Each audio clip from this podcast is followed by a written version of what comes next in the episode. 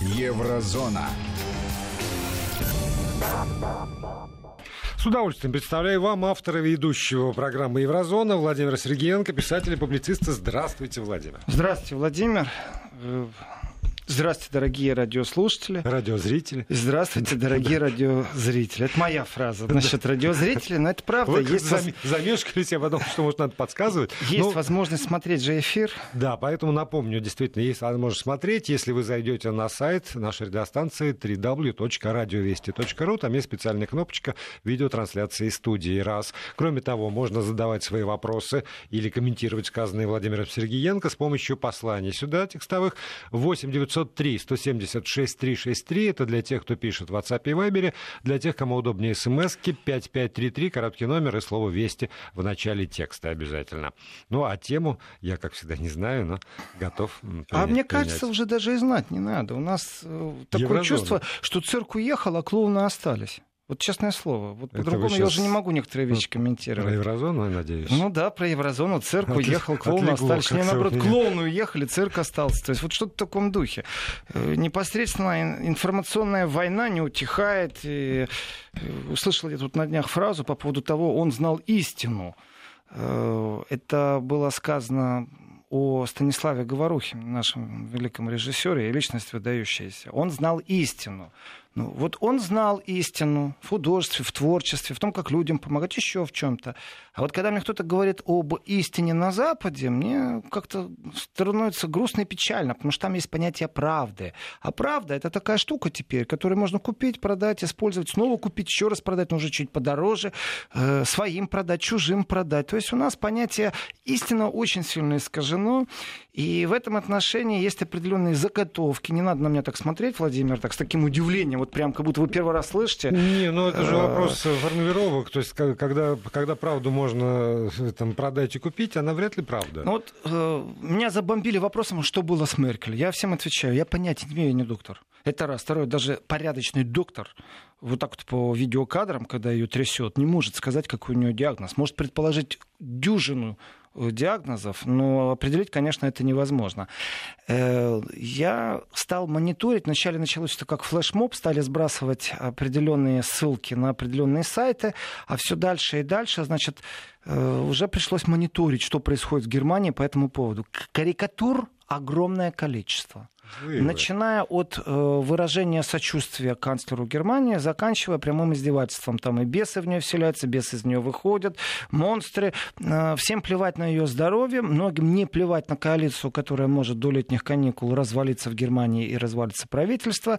Э, и спекуляций как никогда. Если посмотреть на количество просмотров этих видео, то понимаешь, насколько заинтересовало всех это. То есть... Давайте только напомним слушателям, что это момент э, встречи э, канцлера Германии, президента Украины, э, исполнение гимнов двух стран, и у Меркель начинается ну, судороги просто. Вот, ну, видно, что, что По-немецки судороги... ее цитат, и я говорю специально и сознательно это слово цитат, потому что это является, ну, перевод с немецкого трясет, это является ключевое слово, по которому люди могут найти в интернете много что.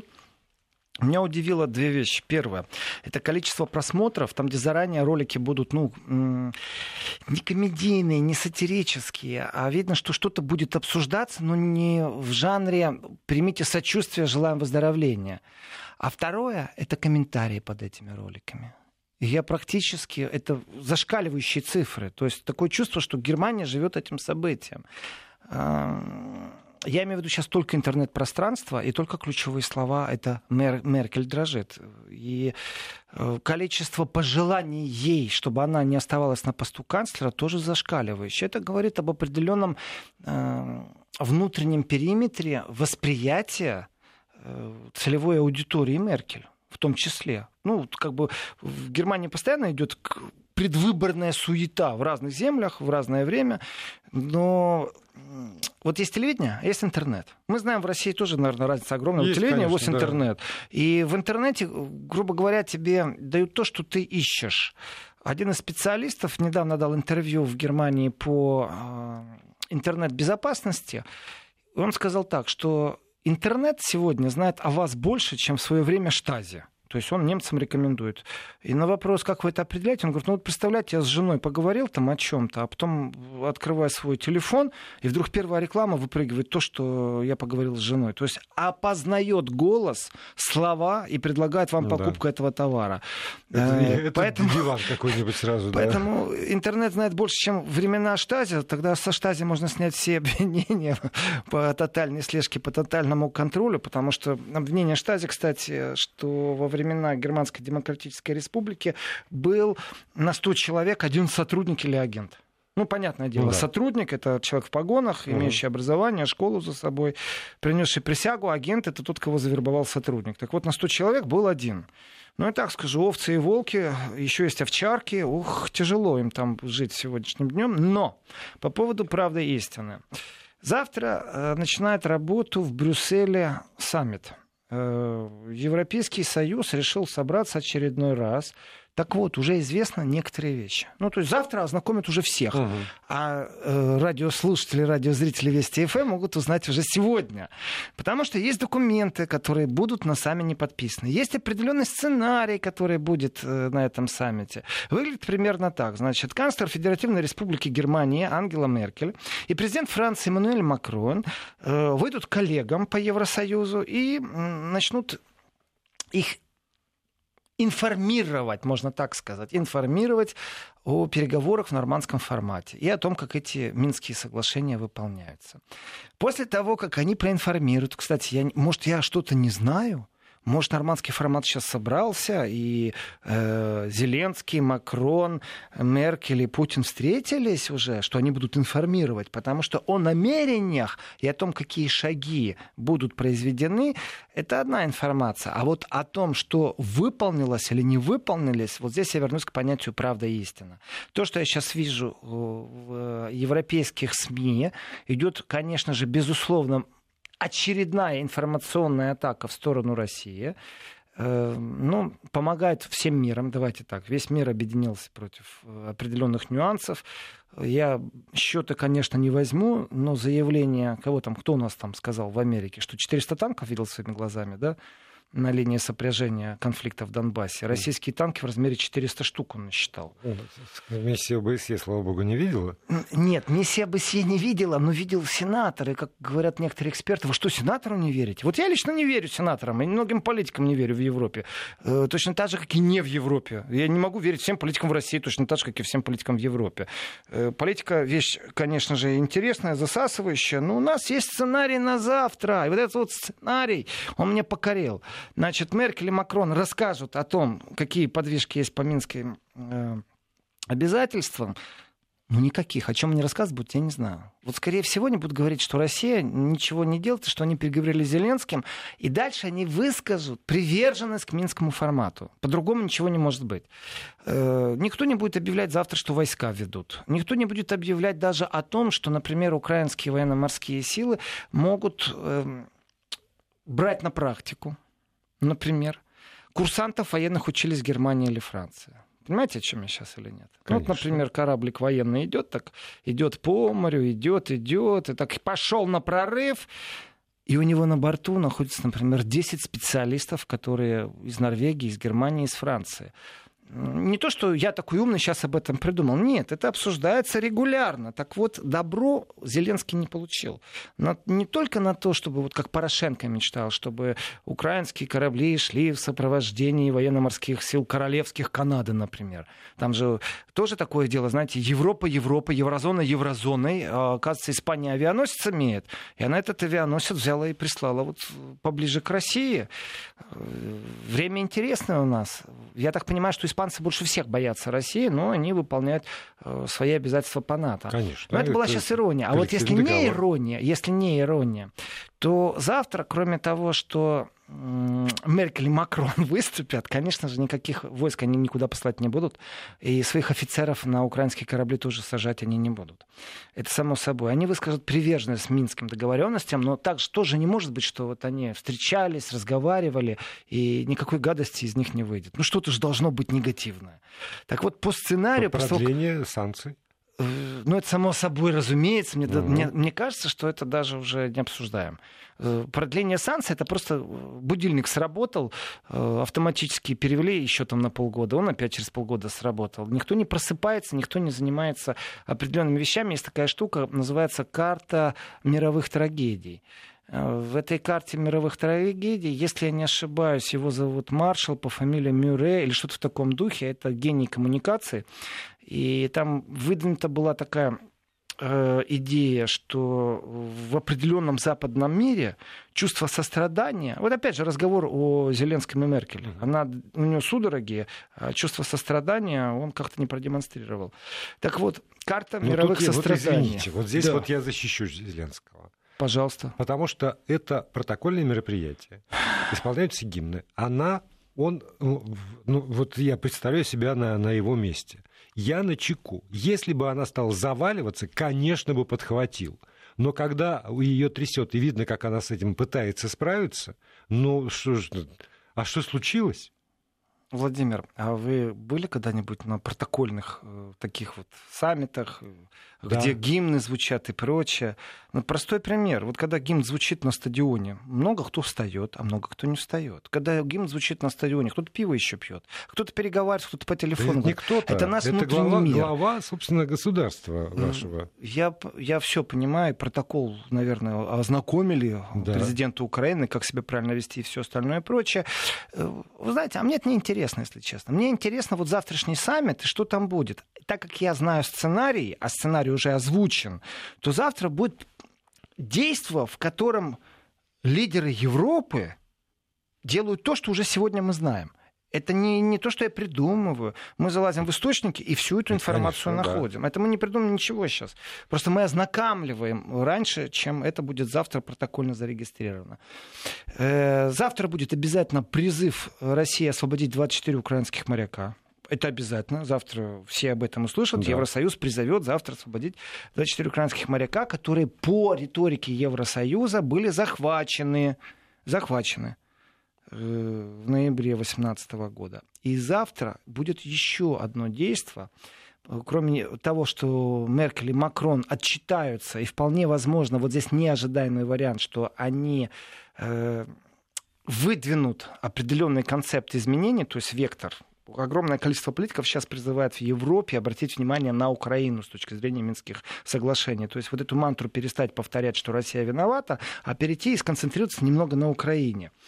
Эм, здесь может быть такое легкое изменение, потому что надежда умирает последней. Есть понятие гуманизм, есть понятие обещаний предвыборных и есть понятие э, снятия экономической блокады. То, что Кучма озвучил, э, то, что это в подготовительном, угу. все это озвучилось в подготовительном процессе.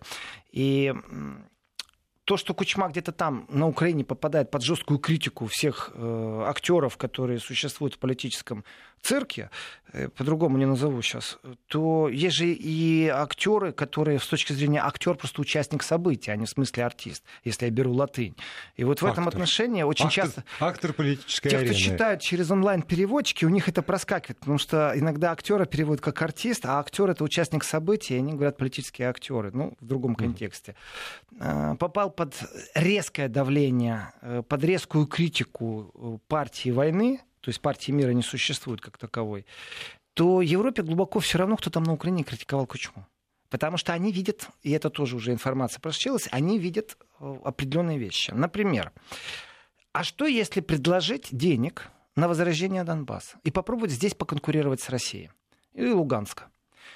Мы выделяем такую-то сумму на такие-то, такие-то проекты. Но мы их выделим только после того, и дальше идет перечень. Вот это вот за что, знаете, требования, муж с женой разводятся, имущество делят, детей делят. Я разрешу, чтобы ребенок остался с тобой, но и вот пошло вот это вот «но». А вот здесь вот поясните, пожалуйста, потому что э, это, эта идея от собрать денег на э, восстановление Донбасса, она так или иначе значит, звучит из разных источников. Сегодня в очередной раз сам Зеленский про это рассказал. Насколько я понимаю, его идея собрать денег на восстановление Донбасса, который э, является сегодня частью Украины, то есть до линии разделения. И там создать нечто, ну, как такой привлекательный образ э, для того, чтобы все, кто по ту сторону, увидели, как здесь вот замечательно живется, и бросились сюда. Вы говорите про то, что собрать денег для того, чтобы восстановить ту часть, вот, вот эти отдельные районы, так называемые, Луганская и Донецкая да, областей. так и говорю. Вот. А тогда э, насколько в этом э, заинтересована... Там, Европа. Европа раз, Украина два, ну и, собственно, сам, сам там, Донецк и Луганск три. Вот. Вот, вот сейчас, вот я слушал, слушал, Владимир, что вы говорите, вот слушаю, слушаю, все слова понятны, но я не понимал, к чему вы подводите. Вот подводка к тому, насколько Донецк и Луганск в этом заинтересованы, что для них является первостепенным, вот здесь кроется очень много. Э, давайте так по-честному, от сердца, от души, не от мозгов сейчас, не от прагматики, нет капитализма, нет эгоизма, нет заработка денег. Э, что важнее, прекратить огонь или какой-то миф о том, что вам инфраструктуру, там, выделили деньги, инфраструктуру будут восстанавливать, когда кто-то какие-то условия будет соблюдать? Вот что важнее? Здесь и сейчас. Я боюсь, что и там тоже неоднородно это вот, руководство. И, и, там, или ну, с, с точки зрения Европы, а... это новый маршрут. И согласование нового маршрута, новых идей, это определенная вещь. Но ну, давайте так, они играют разными мыслями. И это как жонглирование определенными вещами. Они нащупывают. И вот в этом нащупывании прозвучала идея. Давайте экономическую блокаду снимем. Разговор идет, кстати, не о таможенном пространстве. Разговор идет о других вещах. Европа может четко выделить деньги, например, на восстановление таких вещей, как мост, больница, реанимация, почему этот груз должен тянуть э, на себе народ э, Донецка, Луганска, Россия? Украина же, понятно, не строит там ничего. Украина должна, с моей точки зрения, сказать решительные Хотя нет. это, это все Украина неправильно выделять. Ну, ну вот я, берем украинское район, государство какой, да. должно сказать решительные нет, потому что как только некие западные структуры европейские вот, будут контактировать вот. непосредственно с ДНР и ЛНР, то это сразу сводит на нет всю риторику, что Абсолютно мы никогда правильно. с ними слова не скажем. Абсолютно правильно. Как только первый госпиталь будет построен и первый мост восстановлен за европейские деньги, но при этом политическая ситуация, э, военная ситуация, не побоюсь этого слова, потому что обстрелы продолжаются, не будет изменена, это значит, что ситуацию замораживают, и Запад вроде бы, как по риторике украинских самозванцев, я бы так сказал, э, является представителем капитуляции. Ну, потому что они согласились mm-hmm. на этих условиях. Здесь я считаю, что это абсолютно мерзкая позиция. Потому что если вы гуманист, если вам слово гуманизм не чужд, тогда занимайтесь этим гуманизмом. Возрождайте этот гуманизм. Победа до... Э, война до победного конца, она нереальна. Ну, против России точно никто не пойдет на конфликт с Россией. Э, внутренне подленько разрушить, расшатать ситуацию, почему бы и нет, деньги выделить там на НКО, еще что-то, это будет всегда. А вот пойти прямым конфликтом никто не рискнет. Ну, потому что Россия все-таки ответит э, так на планете, как только два государства могут ответить друг другу. То есть полное уничтожение планеты в случае конфликта между США, ядерного конфликта между США и Россией. Все, вот, ну, количество э, ядерных боеголовок хватает, чтобы это сделать. Соответственно, все это понимают, но забываются иногда. Но еще есть вот эти вот мини-гномы э, националистического происхождения, которые говорят, а что это такое? Пусть Крым без воды останется, пусть они от засухи поумирают там все, без электричества. Этим какой госпиталь? Пусть умирает. Это вот эти вот националистические социалистически вроде бы как в парламент не прошедшие партии, но на самом деле ментально этот дух существует. И вот здесь Европа должна сказать четкое слово. Мы даем денег. Вопрос под что и как. И вот здесь вот, вот здесь у меня внутри кроется определенная надежда. Потому что разговоры о том, что и Украина должна что-то сделать, Украина должна, а, грубо говоря, разрешить Европе это делать. Давайте слово разрешить возьмем в кавычки, ну так, с одной стороны uh-huh. только. Э, б, кроме того, что Европе разрешить, Украина еще должна, например, выполнить какое-нибудь условие. И вот здесь Европа может сказать, ну давайте реально отведем войска, давайте перестанем стрелять друг друга, давайте. Вот тогда мы начинаем инвестировать. Вот первый мост, деньги согласованы, все согласовано, пошли, построили, сделали. Скорая помощь поможет по мосту ходить. Тогда разницы нету, где ближайшая реанимация будет. Главное, чтобы она была ближайшая, а не где она подконтрольная или контрольная. Вот он гуманизм. Вот здесь, если честно, при всей моей э, такой скептической натуре по отношению к Европе, я говорю, что гуманизм в Европе, вот это то, на чем можно всегда спекулировать. Это не пустые слова, что европейцам нужны права человека, чтобы Россия осталась в ЕСПЧ, э, что нужно, если мы богатые, делиться не богатством, но, по крайней мере, например, медицинским обеспечением и прочие вещи. Это не пустые слова. И те, кто это знают, они беспредельно спекулируют этим в Европе. Это не касается только Украины, поверьте мне. Это и Афганистан, с войной, это и Африка с войнами гражданскими. То есть э, много кто приходит в Европу и говорит, дайте денег, дайте денег. И Европа говорит, хорошо, мы дадим. Вплоть до того, что нечетко знает, вот это э, правительство, оно коррупционное. Но если мы даем денег, мы поддерживаем тогда коррупционное правительство. Вот она та же самая логика. Угу. Если вы сдаетесь, Россия, вы впустили ее в ПАСЕ, в ЕСПЧ, тогда вы предали там и пошел. Ну, я не буду цитировать сейчас этих укра... украинских крикунов, да. да. Смысл простой. Эти разговоры на самом деле, они по-европейски не актуальны. Европа уже все это проходила. Когда существует запрос вот умирает в день 10 тысяч людей голодной смертью. Страна раздирана полностью на клочки гражданской войной. Уже никто не может ничего остановить. ООН почему-то не посылает войск навести порядок. Америка не бомбит. Потому, ну, понятно, там нефти нет, что бомбить. Э, и вот доходят люди, которые выполняют эту гуманитарную миссию до Европы, говорят, дайте денег. И дальше включается эта логика.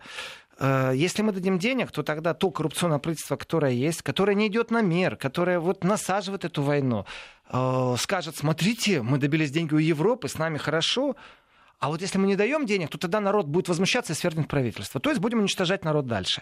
Вот эти все разговоры в Европе уже были давно. Это не первый, не второй, не десятый раз. И огромное количество ходоков из Африки, которое приходило, при, приходили разными путями, разными дорогами. Через э, НКО европейские, которые занимаются гуммиссиями. И вот очередной раз, если кто-то придет и скажет, мы против гуманизма, европейцы очень настораживаются. Но, но и еще раз но. Когда это Африка, вот здесь я вернусь к карте трагедий. Кому не лень, наберите в интернете карта мировых трагедий. Э, маршал Мрю, Мрей, Мрю, вот зовут его Маршал, фамилию вспомню потом. Маршал Мюррей его зовут, гений коммуникации. Э, так вот, в карте трагедий предложена определенная система ценностей.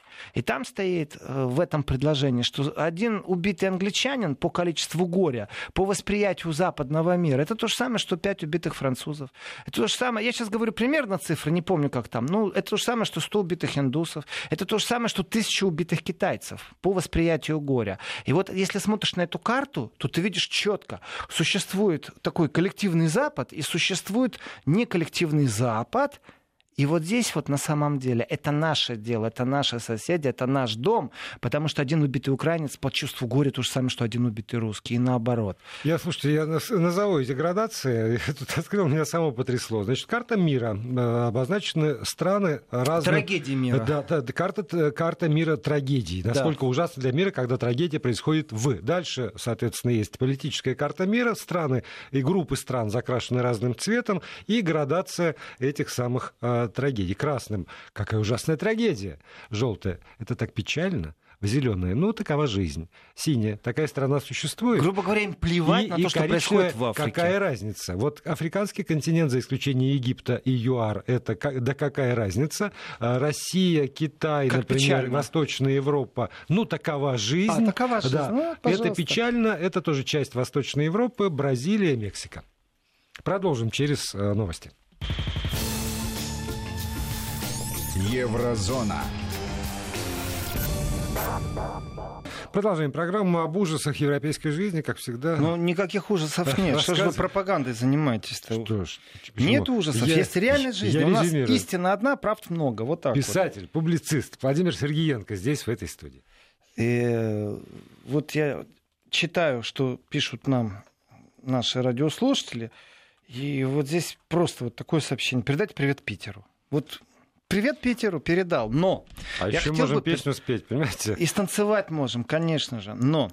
Э, давайте я привет передам э, Берлину, в котором есть, я по времени смотрю, успею рассказать еще одно течение, связанное с Зеленским, которому практически не уделили внимания. Но вначале я закончу у протокольной части.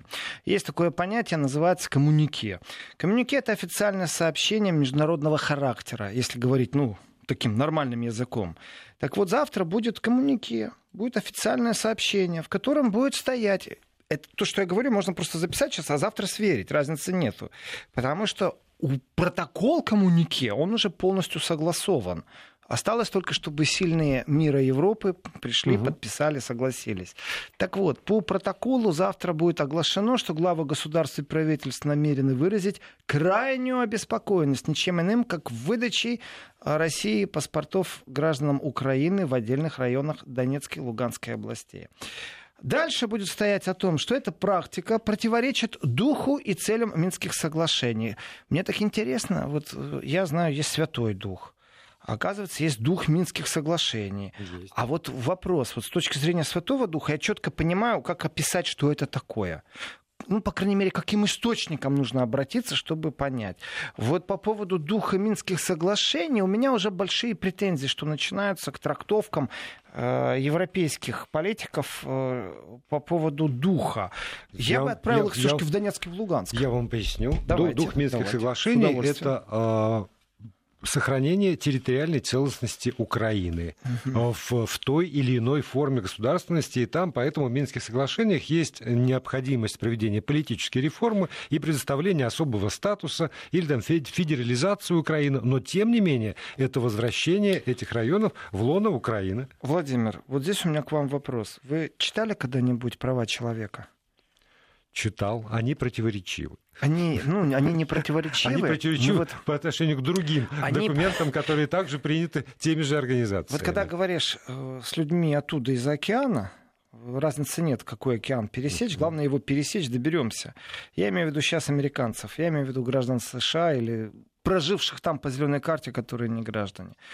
Э, вот складывается впечатление, что по пунктам прав человека они читали только два пункта. Вот когда с политиками американскими говоришь.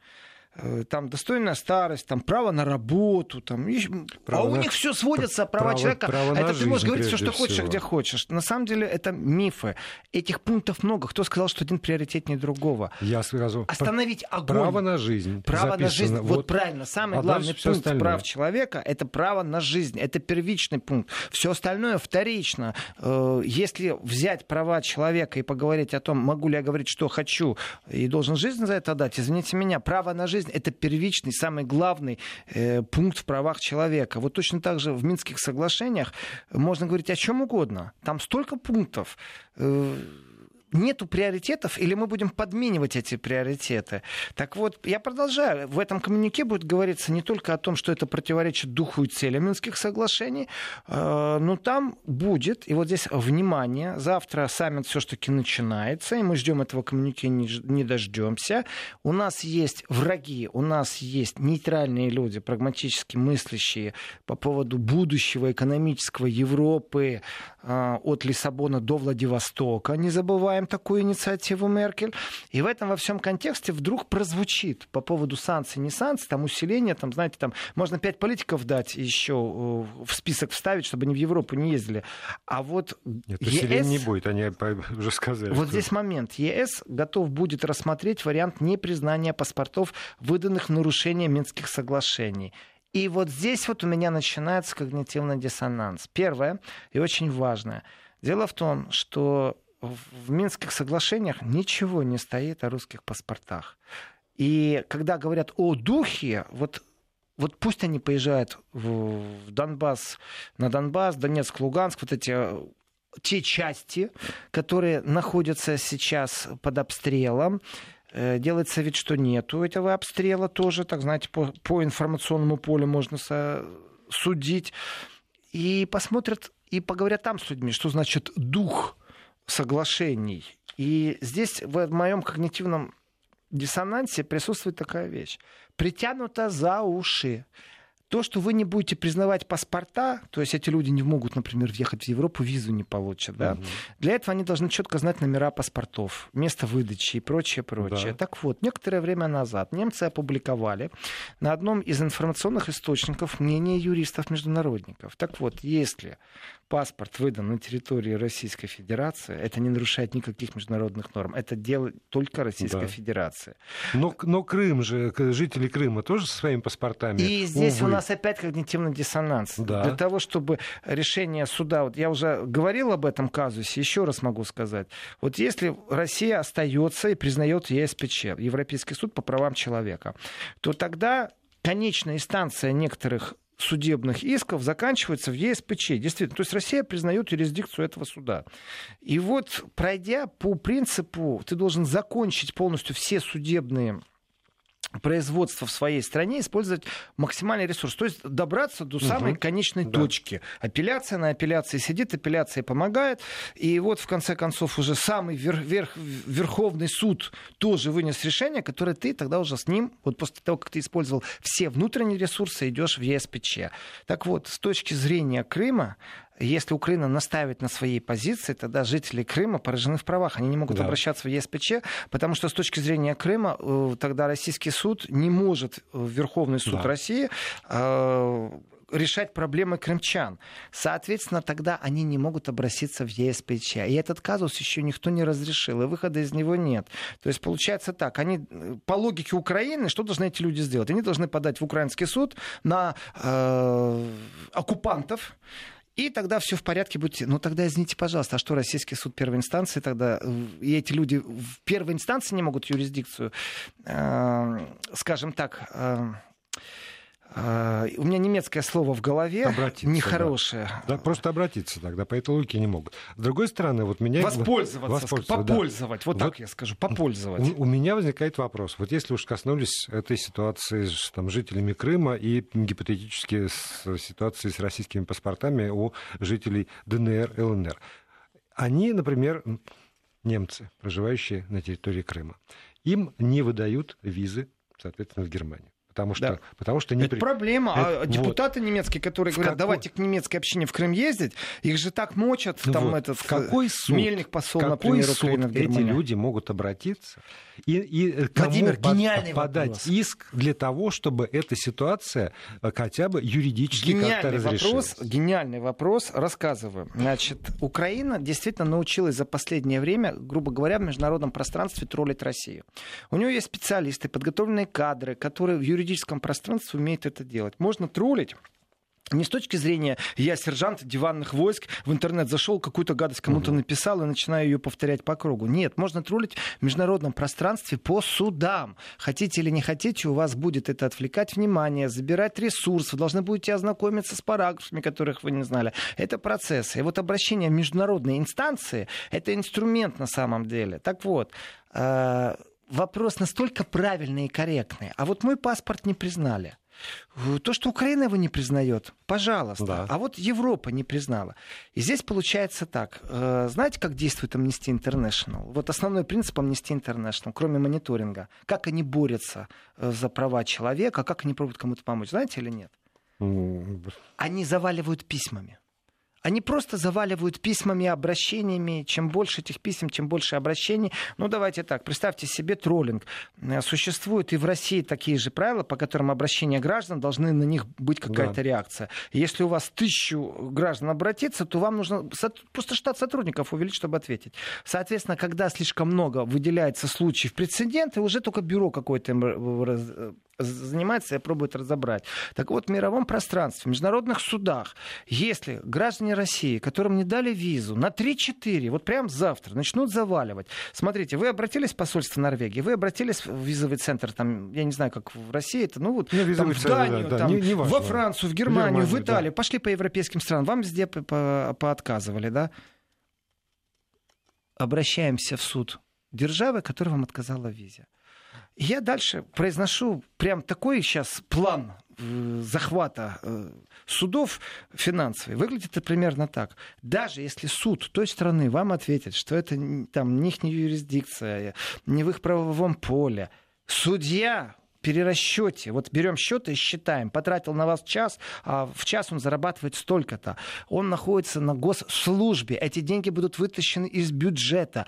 И именно так троллят мигранты суды в Германии. Когда их депортируют, что они не имеют права находиться на территории Германии, они обращаются в суд. И известна сумма, сколько выделяется на мигранта, но очень скрывается другая сумма, во сколько германскому правосудию обошлось рассмотрение вот этого тролления. Сто процентов ему откажут, его сто процентов вышлют. Но пока суд он же находится в Европе все еще. И здесь нужно посчитать, сколько денег он за это тратит. Пауза. Вести ФМ. И теперь продолжаем. Владимир Сергеенко, писатель-публицист здесь в студии. Часть регионов, увы, э, для них не дослушают финал. Ну, а у нас с вами есть еще э, чуть менее 8 минут.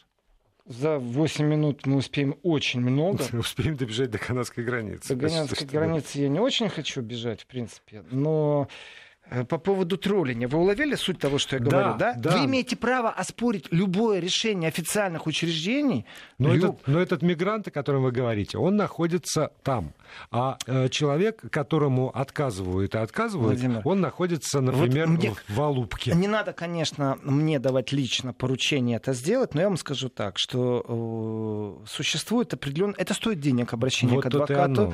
И, и адвокат, получив у вас мандат на то, что он представляет вас в суде, вы ему так расписались на листочке, и с этого момента он уполномочен ваши дела вести, имеет право представлять вас в суде. Он просто отправляет туда бумажку, и суд отправляет ему какой-то ответ через какое-то время. Не обязательно это должны быть судьи в мантиях и сидеть. В разных странах Европы по-разному. Если вы посчитаете, грубо говоря, вот 10 э, тысяч человек обратятся, или 2 миллиона граждан России обратятся э, в соответствующие станции в каждой стране, в которой э, отказали, то сумма, которую потратит государство на то, чтобы рассмотреть это, будет огромная, пока дело э, не выведут в прецедентный случай. Все. Вот здесь прецедент либо есть, либо его нету они отстают в некоторых мыслях. Вот бороться с судом в Европе – это правильное дело.